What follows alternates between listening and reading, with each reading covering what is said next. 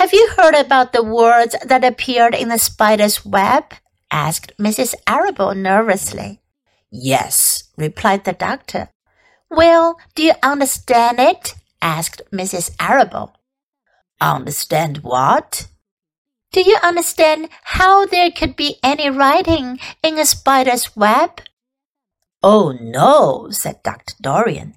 I don't understand it. But for that matter, I don't understand how a spider learned to spin a web in the first place. When the words appeared, everyone said they were a miracle, but nobody pointed out that the web itself is a miracle. What's miraculous about a spider's web? said Mrs. Arable. I don't see why you say a web is a miracle. It's just a web. Ever tried to spin one? asked Dr. Dorian. Mrs. Arable shifted uneasily in her chair. No, she replied, but I can crochet a doily and I can knit a sock. Sure, said the doctor, but somebody taught you, didn't they? My mother taught me, well, who taught a spider? A young spider knows how to spin a web without any instructions from anybody. Don't you regard that as a miracle? I suppose so, said Mrs. Arable. I never looked at it that way before. Still, I don't understand how those words got into the web.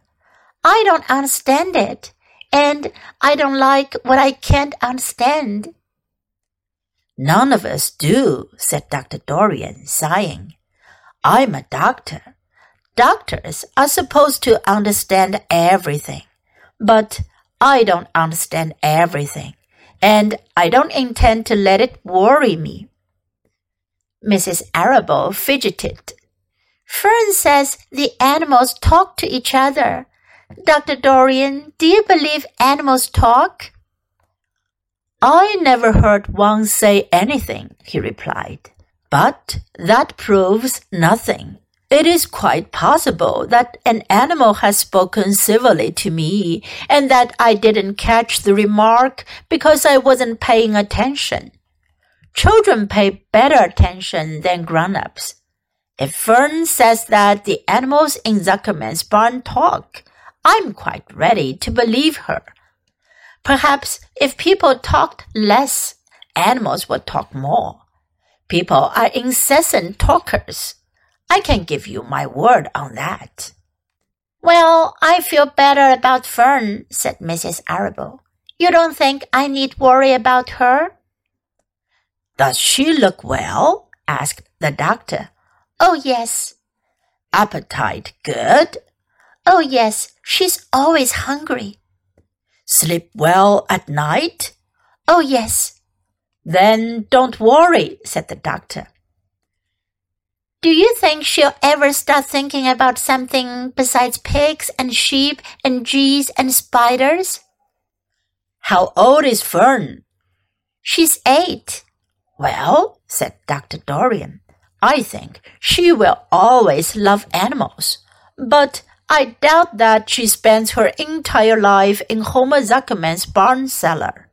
How about boys? Does she know any boys? She knows Henry Fussy, said Mrs. Arable brightly. Dr. Dorian closed his eyes again and went into deep thought. Henry Fussy, he mumbled. Hmm, remarkable. Well, I don't think you have anything to worry about. Let Fern associate with her friends in the barn if she wants to. I would say offhand that spiders and pigs were fully as interesting as Henry Fussy. Yet I predict that the day will come when even Henry will drop some chance remark that catches Fern's attention. It's amazing how children change from year to year. How's Avery? he asked, opening his eyes wide. Oh, Avery, chuckled Mrs. Arable. Avery is always fine. Of course, he gets into poison ivy and gets stung by wasps and bees and brings frogs and snakes home and breaks everything he lays his hands on. He's fine. Good, said the doctor. Mrs. Arable said goodbye and thanked Dr. Dorian very much for his advice. She felt greatly relieved.